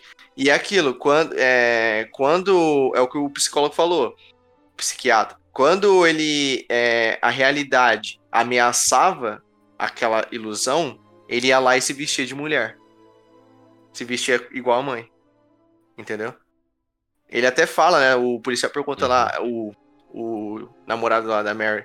Ele fala, ah, então ele. Por que, que ele se vestia de mulher? O policial responde, ah, porque ele é transvestido, ele é, é trans. Aí o cara fala, não, uma pessoa que se veste, troca de sexo por, por satisfação é trans. Mas um cara que, como o Norman, ele faz isso pra manter a ilusão de que a mãe dele tá viva. E ele meio que nega a realidade, né? Você dá pra perceber que é, basicamente ali é, era meio que um refúgio, né? A, a morte da mãe dele deve ter sido um trauma gigante. Não dá pra saber se ele já tinha essa psicose antes, né? Do, do é, antes da mãe dele morrer ou depois. Mas se dá pra perceber que, que gerou um trauma tão grande que ele nega a morte da mãe dele. Que a mãe dele, eu acho que aparenta ser bem aquela mãe coruja, de ser bem próxima, porque para ele ter essa relação com a mãe de carinho tão enorme e, e como ele, é, como posso falar, se ele faz imita a mãe, se ele, se a mãe encarnou nele e se dá pra perceber que a mãe é ciumenta, isso dá indício que era uma amizade bem enorme entre eles dois. Era como se fosse realmente uma pessoa, né? Um completando o outro. O psiquiatra lá, ele fala que o Norma já tava assim, antes da mãe morrer. Porque, tipo assim, Hum, ele fala que o pai morreu, aí foi um. Acabou o mundo pra ele, ele já ficou mal. Aí ele vivia, ele viveu um bom tempo com a mãe. E eles eram solitários, eles, eles viviam lá como se não existisse ninguém no mundo. Aí a mãe conheceu um outro homem. E ela começou a se envolver com esse outro homem. E ela meio que tava, tipo assim, é. Como que é a palavra, mano? Ele tá, ela tava, tipo assim, é. Ignorando o Norma, tá ligado? Ela passou a, a, a não dar tanta atenção pro Norma. E isso fez com que o Norma ficasse puto. E ele foi lá e matou os dois. Ele matou o padrasto, né? Que é o cara que a mulher, a mãe tava se envolvendo. E matou a mãe. Para eu entender do modo que eu entendi contado pela mãe, isto é, da metade da mente de Norma que pertence à mãe, teremos de recuar em 10 anos. Época em que Norma assassinou a sua mãe e o amante. Ele já estava perigosamente perturbado. Estava assim desde a morte do pai. A sua mãe era uma mulher severa e exigente. E durante anos viveram como se não existisse mais ninguém no mundo. Aí ela conheceu um homem. E pareceu a Norman que ela o havia rejeitado por esse homem. Isso o levou a um ponto de explosão e ele matou a ambos. Só que daí pra frente, cara, ele criou essa essa dupla personalidade e começou a manter a mãe viva na consciência dele, né? E na o corpo, né? Ele preservava o corpo o máximo. exatamente. Qual que é o nome do, do tipo de assassinato? Que até que ele fala lá. um- Ah, não lembro não. Eu não lembro. quando o filho mata a mãe. Também não sei. É, eu também não lembro, não. Ele se sentia ignorado pela mãe. A mãe tava dando atenção só pro padrasto, né? O, o homem que ela tava se envolvendo. Aí isso isso explodiu nele, mano. Sacou? Explodiu nele e ele foi lá e matou os dois. O Norman matou a própria mãe. Sacou? Só que o, psi o psiquiatra fala que a mãe dele era uma mulher muito, muito agressiva, tá ligado? Ela é uma mulher bem severa, assim, bem bravona. Entendeu? Aí tem tipo uma. É, pode ser teoria, pode ser indagação, porque você fica meio se questionando. A mãe dele mata por ele, né? Como que eu posso colocar isso? É, ele, tipo assim, ele faz, mas ele faz, é o corpo dele, mas quem tá agindo é a mãe, né? Não, basicamente assim, eu ia colocar que ele coloca a desculpa na mente dele que foi a mãe dele, só pra ele não negar, porque ele que matou a mãe, né? A Exato. mãe né, não sabe se a mãe dele matou alguém ou alguma coisa assim. Então será que ele já tinha esse negócio dentro dele de querer matar alguém? Aí quando matou a mãe, ele meio que encoberta, meio que, lógico, inconscientemente. Ele sempre teve ciúmes da mãe, praticamente. Aí a mãe Sim, começou a sim. se envolver com outro homem, então surgiu, ela é, foi criando isso nele. Só que eu acredito que essa psicose dele foi surgir depois que ele matou a mãe, tá ligado? Eu também, também tenho essa. Também cre- acredito nisso. Que eu acho que eu entendi o que o Kevin falou. Ele se acha que. A teoria é que ele não tava. Ele só tava fingindo ser a mãe pra encobrir os assassinatos. Não, não é isso. É que assim, é inconscientemente, não Ah, consciente, sabe? Quando. é, porque assim, a mãe, tudo bem, ele, ele tá. Ele tá. Inconscientemente ele tá se fazendo pela mãe dele. Ele não tem a consciência disso. Por isso que é a psicose. Mas será que ele já tem essa tendência a querer matar as pessoas e meio que inconscientemente tá colocando como se fosse a mãe dele, porque ele nega a realidade. Hum. Entendi o seu ponto. Ele matou os dois, né? Ele não é um cara bonzinho, ele já matou os dois. Exatamente. Se fosse a mãe que matasse o pai dele lá atrás, e a mãe dele que matasse o marido, depois, o, o namorado, depois se matado, aí tudo bem. Mas nós tem a, a- nós tem a, a informação que foi ele que matou a mãe dele, né? Então né, não tem essa. Como ele. é, quando você faz dupla personalidade de outra pessoa, você recria tudo, tudo, tudo da outra pessoa. Os trejeitos e tudo. Então, será que ele adquiriu, ele colocou esse, esse, pode ser até a, a psicose dele, colocar assim, ah, eu, minha, não fui eu que matei minha mãe, minha mãe se matou e matou o namorado dela. Aham. Meio que cobrindo, né? Sim, cobrindo, exatamente. O que eu acho que responde a sua pergunta é o final. O final do filme responde a sua pergunta. Ah, é verdade. O final do filme, prati- o final responde por quê? Não foi a mãe que matou. Foi ele mesmo que matou. Verdade. Ele matou todo mundo, tá ligado? A mãe dele praticamente vivia na mente dele. Só que a mãe dele não fazia nada. Ela fala, eu era só uma inválida. Eu- ele sabe que eu não poderia mover nenhum dedo. Quem matou todo mundo foi o Norman. nossa, mano. Aí é outro. um. E isso é o maior plot, cara. De todos, É, ele velho. sabe disso, porque o final ele termina o filme como a mãe dele. Sim, ele termina com a mãe dele. Só que quem matou todo mundo foi o Norman, Uhum. não foi a mãe. Tá ligado? Ela, ela até fala, tipo assim, é, é difícil usar as palavras pra condenar o próprio filho, mas eu não poderia deixar com que ele me acusasse de eu ter assassinado todas aquelas pessoas. Genial, genial. Genial, vai Nossa, tomar no foi cu, um- cara, vai tomar no cu. Genial. Ai, que filme foda, velho. Meu Deus. Foi, Muito foi, foda, mano. mano. Nossa. E aquele sorrisinho no final dele, mano. Cara, é da hora a transição. Sacou a transição? Tipo assim, quando vai passar da, da- do rosto Uhum. dele pra cena final, o take final, que é o carro sendo é, puxado do lago.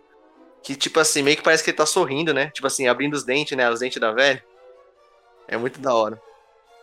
É bem sutil, é bem Uhum. sutil, mas dá pra reparar.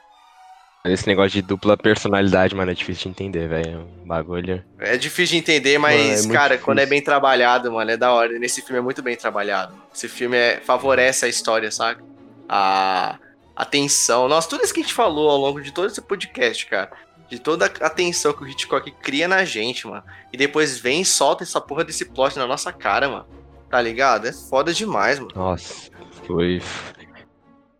Dá até vontade de ver de novo. Dá vontade, é um filme muito gostoso de assistir, mano. bom, gente. Vejam às 4 horas da tarde com toda a família. Então, mano, praticamente foi o Norman que fez tudo aquilo, tá ligado? Ele matou a Mary, ele matou as duas garotas que estavam desaparecidas, ele matou o detetive, ele matou todo mundo. Foi ele. Mano, genial. Não tem outra palavra pra referir. É aquilo, quando ameaçava, né? É o que o psiquiatra falou. Quando a realidade ameaçava a, a ilusão dele, né? A ilusão de que a mãe, da mãe dele, ele se vestia de mulher, tá ligado? Ele fazia a porra toda, mano. Uhum. A realidade pode tende a ser decepcionante, né? e detalhe, quando a irmã da Mary lá encontra o, o cadáver lá da, da mãe dele, e o Norma aparece, né, vestido é, como a mãe e, o, e é detido pelo Sam lá, né, o namorado da Mary. Cara, você vê a cara dele ali? O semblante dele ali? Cara, a, a, a expressão facial dele? É, nossa, é assustador, velho. Peruca caindo, a, né? É, a peruca caindo, ele tipo assim, se debatendo. Não, tá ligado? Sei lá, vocês conseguem entender a, a, a interpretação dele ali? Você tá tomando um, um choque, sei lá, mano. Meio, é, parecia que, ele, parasita, é, assim. parecia que ele tava em choque, né? Parecia que ele tava, é, tipo, mostrando, ali o pessoal mostrando a realidade pra ele, ele, tipo, negando, falando que não, não é aquilo, né? Sei lá, me pareceu muito isso, tipo, de negar a realidade naquele momento. É, a peruca caindo não é à toa. É subjetiva, Sim. tipo, É, acabou. subjetivo, exatamente. Acabou, cara. Tipo, já era. Teu mundinho não, não é esse, sabe? É, na teoria é isso, mas realmente não foi o que aconteceu no final, porque no final realmente a mãe dele ficou dominada, né? A mãe dele dominou o corpo dele, né? Tá ligado? Sim. Mas, tipo, é da hora porque. É da hora quando o psiquiatra chega e fala: Eu não consegui obter respostas. Não do Norma, mas da mãe dele, É, tá ligado? Norma não existe mais. É. Uma coisa que eu fiquei pensando, será que ah, a- quando caiu o. Porque assim, o- ele se, trans- se transformasse, transformasse, entre aspas, na mãe dele, era quando ele se vestia. E quando tira né, a peruca, quando cai a peruca, tudo, será que aquela não é a forma que for, pô, é, eu posso ser minha mãe sem estar com a roupa dela? Porque nunca tinha acontecido isso antes, né? De cair e estragar a realidade dele. É, Uhum. tipo assim, eu acho que aquilo é pra mostrar que a realidade tende a, tipo assim, tende a ser a. não pode, tá? Não começa. Você ia falar, ia- Não! A realidade tende a ser mais do que uma mera peruca. Pronto, é isso que eu quero falar, tá? Exatamente. Ah, tá. Vai além da peruca, vai além da peruca, vai além do- da roupa da, da velha, tá ligado? Vai, vai além do Guerra Infinita. É, vai além do que é infinito, tá na, na cabeça dele, tá ligado? Beleza. Eu tinha uma, uma, uma menina lá que trabalhava comigo, né? Ela trabalhava. Uma vez ela fez estágio, não sei, no, no Pinel aqui em Pirituba, Marcelo. Meu Deus. Falou que conhecia uma pessoa. Falou que uma pessoa lá, mano, que tinha 40 personalidades diferentes. Nossa. 40? Frag- Fragmentado tinha quantos? Tinha 7 ou 6. Caramba, mano. Pessoa surta, né, mano? Pessoa surta, né? Imagina. É, mano, 40 pessoas, assim, tipo, diferentes. Mano, é surreal, mano. Surreal Eu mesmo. tenho medo de gente louca, juro pra vocês.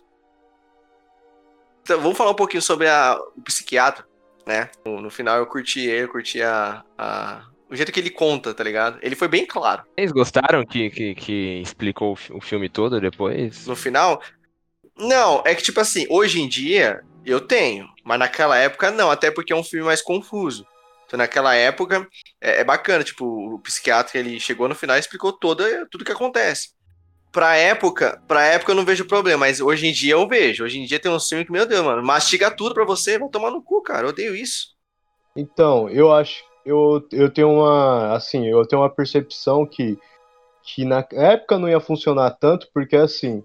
O que, aonde que o pessoal ia discutir isso? Não tinha internet. Hoje o pessoal. É, não tinha internet. Hoje você sai de um cinema, você assiste um filme, vai. Vamos pegar nós, né? Que tem toda aquela. Tudo um negócio filosófico, tem uns negócios tudo. E você fala, mano, eu entendi algumas coisas, tá? Ou às vezes não entendi nada, mas você vai pra internet. E lá você vê várias teorias. Então, lá você, vai, você vê várias teorias. E já no caso do Psicose não tinha isso. Tinha os jornais.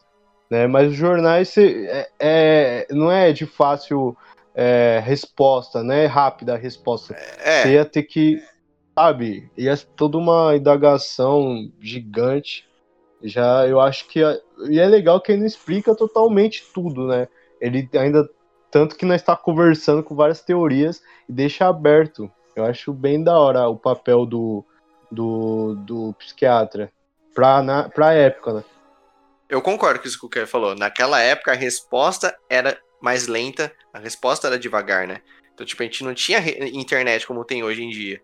Então, naquela época que o filme foi lançado, eu entendo ter uma cena onde o psicólogo mostra tudo.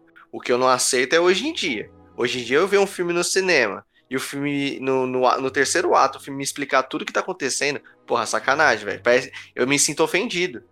Realmente, quando eu vejo um filme assim, eu me sinto tipo assim, cara, o, o diretor que fez essa obra tá, tá me mostrando, tá, tá, querendo me dizer que eu não, não tenho capacidade de entender o filme dele sozinho. Ah, eu ia gostar que, tipo, se, se no Dark um, o Jonas chegasse lá no final do filme e explicasse tudo ali do tempo. Não ia ser Não, vai se fuder, nega.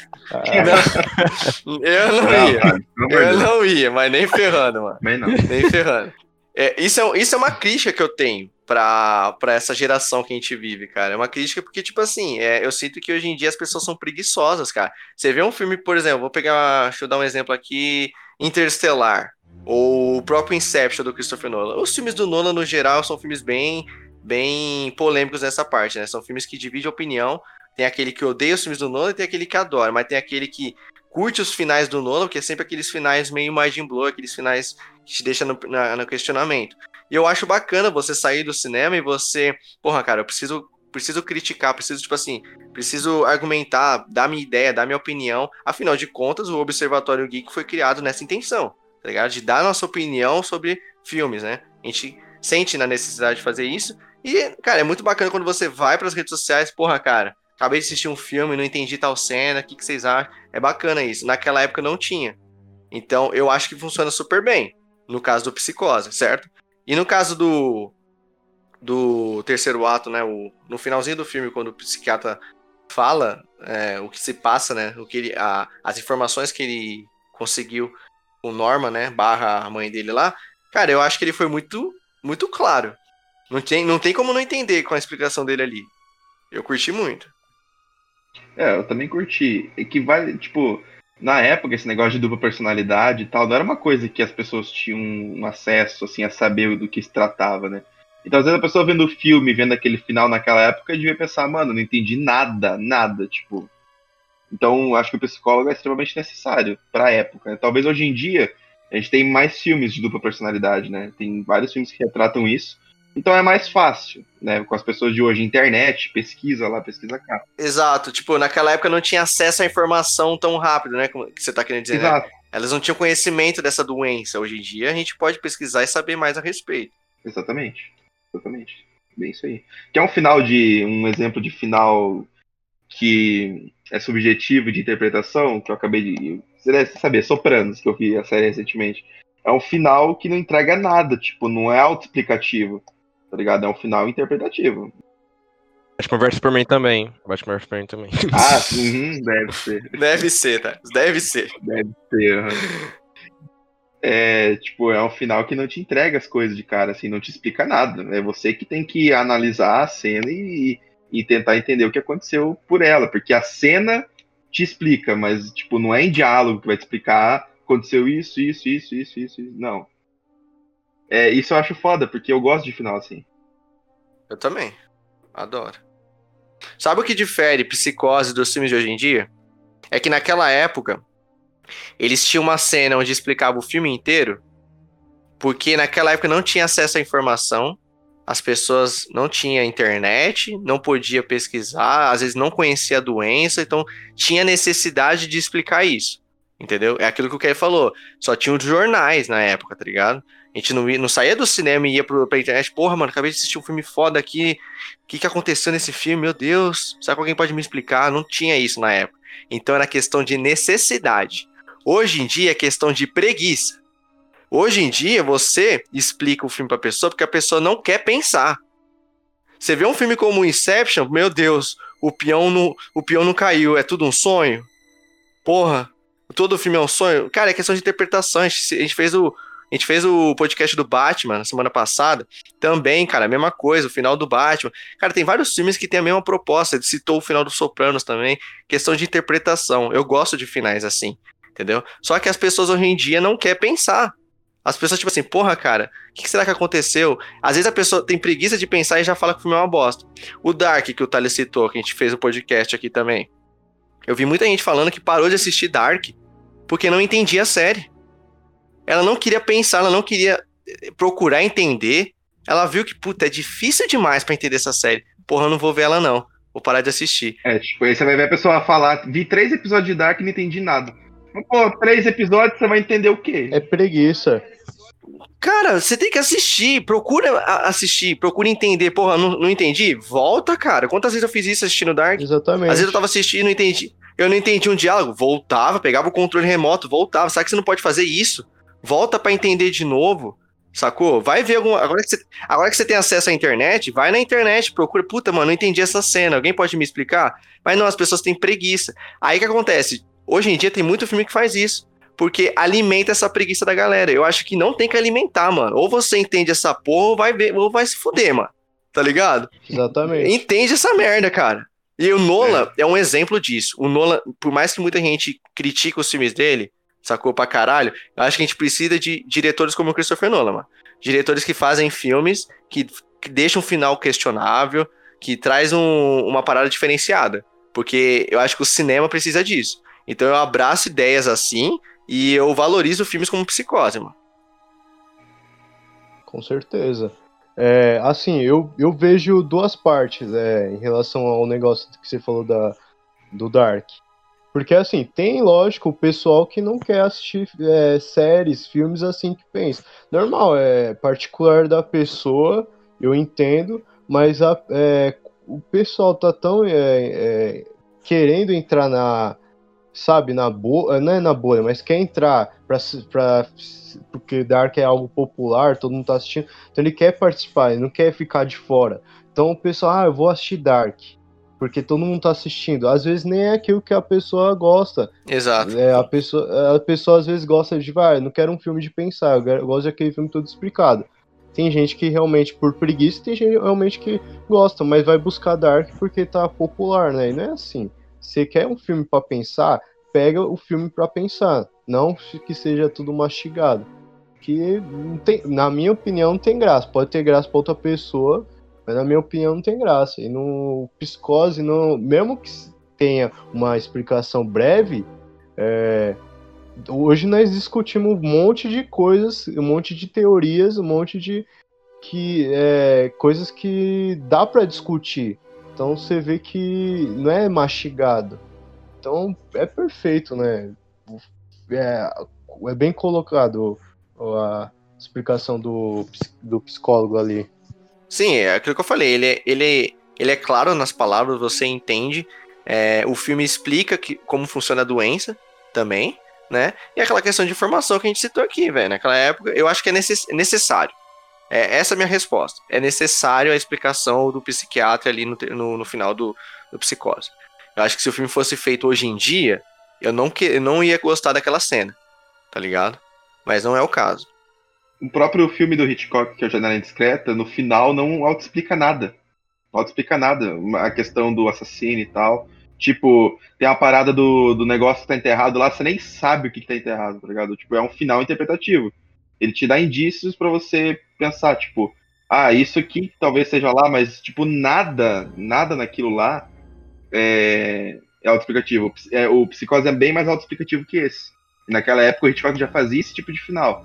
No Psicose ele viu que, não, cara, isso aqui a gente vai ter que mostrar porque é um bagulho muito mais complexo do que nesse filme aqui que eu fiz, entendeu? Sim. Você tá falando de uma doença, né, mano?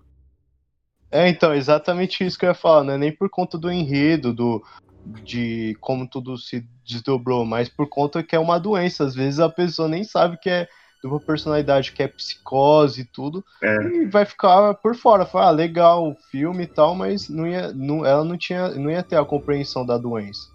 Hoje, não é que nem hoje que nós pode pegar na internet, né? É, hoje em dia tem tudo. É.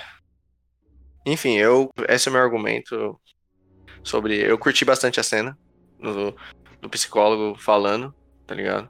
É, ele explica perfeitamente, mano. É, ah, ele também tinha atração pela sua, pela sua irmã, ele gostou dela, ele a desejava, e isso fez com que atiçasse o, o ciúme da mãe, e a mãe a matou, entendeu? Ele fala que a mãe matou, e, e tipo assim, beleza, você vê aquela, aquela, aquela explicação do psiquiatra, beleza, o que, que você tira dela? Você tira aqui, ah, o Norma é, divide a consciência com a mãe, e que a mãe matou as, a todo mundo, Aí depois, quando corta lá pra ele dentro da cela, né? Dentro do, do quartinho lá, não, é porra nenhuma. Quem matou todo mundo foi o Norma de fato. Uhum. Muito foda. Muito foda. É triste quando uma mãe tem que escolher as palavras para condenar o próprio filho. Mas eu não podia deixar que ele me acusasse de cometer assassinato. Eles já o prenderam como deveriam. Ele tinha que ir. Ele sempre foi mau. E no final ele pretendia dizer que eu é que matei aquelas garotas e aquele homem. Mas eu não podia fazer outra coisa além de ficar sentada como uma velha inválida. Eles sabem que eu não posso sequer mexer um dedo. E não o farei. Por isso eu vou ficar sentada aqui, calada, para o caso deles virem a suspeitar de mim. Provavelmente estão me espionando. Que espionem. Assim poderão ver o tipo de pessoa que eu sou. Não ligarei se fizerem isso. Espero que estejam espionando. Eles verão.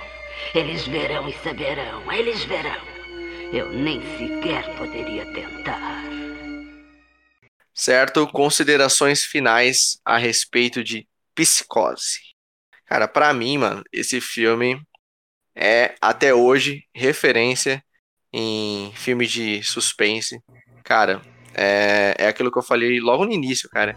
É um filme que tem uma trilha sonora marcante, uh, uma direção marcante, um plot marcante, cara. Não tem como você falar de plot twist e não falar de psicose, tá ligado? É, é um filme que a gente não escolheu ele para abrir o nosso quadro de clássicos do cinema à toa. Ele realmente entrou pra história, é um filme que eu gosto muito, um filme que Uh, mesmo sendo um filme antigo, cara, você assiste hoje em dia, você curte, entendeu? É, é aquilo que o Thales falou, dá pra, dá pra assistir com a família 4 horas da tarde de boa, tá ligado? É muito bom, entendeu? É, é, um filme que eu assisto hoje e, cara, as cenas me cativam, tá ligado? E os personagens, principalmente, é o que mais me cativa, entendeu? É, o desenvolvimento de todos, né? E a direção do Hitchcock, todo a ambientação e o clima que ele cria na, na, na, na direção dele, no, nos filmes. Cara, é sensacional. Eu acho que é um filme que todo mundo deveria assistir, entende? Acho que, independente se você gosta de gêneros de suspense, mas se você gosta de cinema, cara, é um filme que não pode passar batido. Esse filme é muito foda, cara. Esse filme é sensacional, é um dos meus favoritos ever. E dá, dá um pau em muito filme de suspense barra terror, né? A gente falou que não é terror, mas psicose, mano, é, é referência e a construção que ele tem durante o roteiro e cenário, o suspense que ele vai criando é surreal. Não à toa, é, já faz 60 anos que esse filme lançou e até hoje ele continua bom. Ele continua foda. Ele envelheceu super bem na questão de, da história, do roteiro, diálogos. É um filme à frente da sua época. E, cara, é sensacional. Eu sempre vejo esse filme, cara. É, sempre dá vontade de rever. Ah, tipo, esse filme pra mim, mano, é sensacional. Ele te prende do início ao fim. Você, quer assistir, você quer continuar vendo esse filme, mano. O que, que vai acontecer agora? Quem que tá. Quem que matou essas pessoas, mano? Você, esse filme te cativa cada vez mais, você rever ele cada vez mais pra você ir entendendo a, mente do Norman. É um primor em roteiro, um primor em atuação, mano. É sensacional esse filme, cara. Recomendo a todos verem. É realmente um filme que é referência. É, não é à toa que nós está falando desse filme agora. É um filme realmente é referência para todos os filmes de terror barra suspense, né? Você pegar é, uma curiosidade, o diretor John Carpenter, né, do da série da, da saga Halloween, é totalmente fã e tanto que ele é tão fã que a atriz principal é filha da é filha da atriz que fez o Psicose, né? Que é a, que é a atriz que fez a Mary. Então ele pegou a, a filha dela para fazer para estrelar o filme dele. Tanto que você pode pegar o é, tem uma trilha, ele pegou do, do Hitchcock também a trilha sonora, né? Uma, tem que, ele pegou a ideia de ter uma trilha sonora pro personagem, uma trilha sonora pro, pro filme e deixar algo marcante. Então o diretor do Halloween ele fez bem isso. E você pode perceber que também ele já influenciou vários outros diretores, tanto franceses, tanto sabe? Então o cara realmente é o, é o cara do. É o pai, não tem como falar. Ele é, pra mim, ele é o pai e é o rei do, do suspense. É o pai do suspense. Hitchcock tem que ser adorado. Com certeza, não tem como. Você é amante de, de, A pessoa que é amante de terror, de suspense, terror, enfim, não. Não valorizar as obras do Hitchcock, para mim é poser. Exatamente. Até amante de cinema, né? Você é, cara. O cara dá uma aula. O cara dá uma aula. Né? Só o suspense que ele faz. É aquilo, o Hitchcock nas obras dele, ele, ele, sabe fazer uma coisa que os diretores de hoje em dia não sabem fazer em termos de suspense barra terror, que é manter, reter a sua atenção do começo ao fim. Eu vejo filmes de terror hoje em dia, eu não, tipo assim, puta que pariu, mano. Ele não me retém a minha atenção do começo ao fim. Em algum momento do filme eu vou querer sair para mijar, vou querer sair para pegar uma coisa para comer, tá ligado? Eu, o Hitchcock não, o Hitchcock é aquele que eu pauso para Se eu for sair da sala, eu pauso o filme. Eu não quero perder nada, não quero perder nenhum detalhe, não quero perder uma atuação, não quero perder nada do filme. Porque a atmosfera que ele cria, cara, é muito, muito da hora. Independente do ano que você tá vendo esse filme. Você vê o filme hoje, em 2020, que é quando tá indo pro ar esse podcast, cara, você. O filme é atual. É aquele, é um filme à frente da sua era, como o Kamikaze citou. Muito bom, mano. O destaque é a crescente do suspense que ele vai criando. Cada vez crescendo. Isso que é muito foda, cara. É que você vê pouco nos filmes de terror hoje em dia, tá ligado? Às vezes nem tem suspense, tipo, é só um assassino lá, matou gore, tá ligado? É, geralmente apela pra, pra gore, né? Ou filme de espírito, tipo atividade paranormal, que apela pra jumpscare do nada, né? Tipo, Odeio jumpscare. Tá lá do nada, pá, pá, tá ligado? É, eu gosto do jumpscare, mas ele tem que ser bem colocado, tá ligado? Não, não do nada, assim, tipo, tem que ter a construção. Esse é o problema, o jumpscare tem que ser bem colocado, e hoje em dia ninguém sabe colocar a porra do jumpscare. O James Wan sabe. é, o único, é o único, é o, único. É o único que tá mantendo esse, esse, essa categoria, esse gênero de, de, de terror no, na, na, linha é o James Wan. Não sei quando acabar a Invocação é. do Mal, mano, vamos ficar carente. Isso é o que eu tô te falando, vamos ficar carente de filmes de terror. Vamos. Ah, Halloween também foi bom, não foi?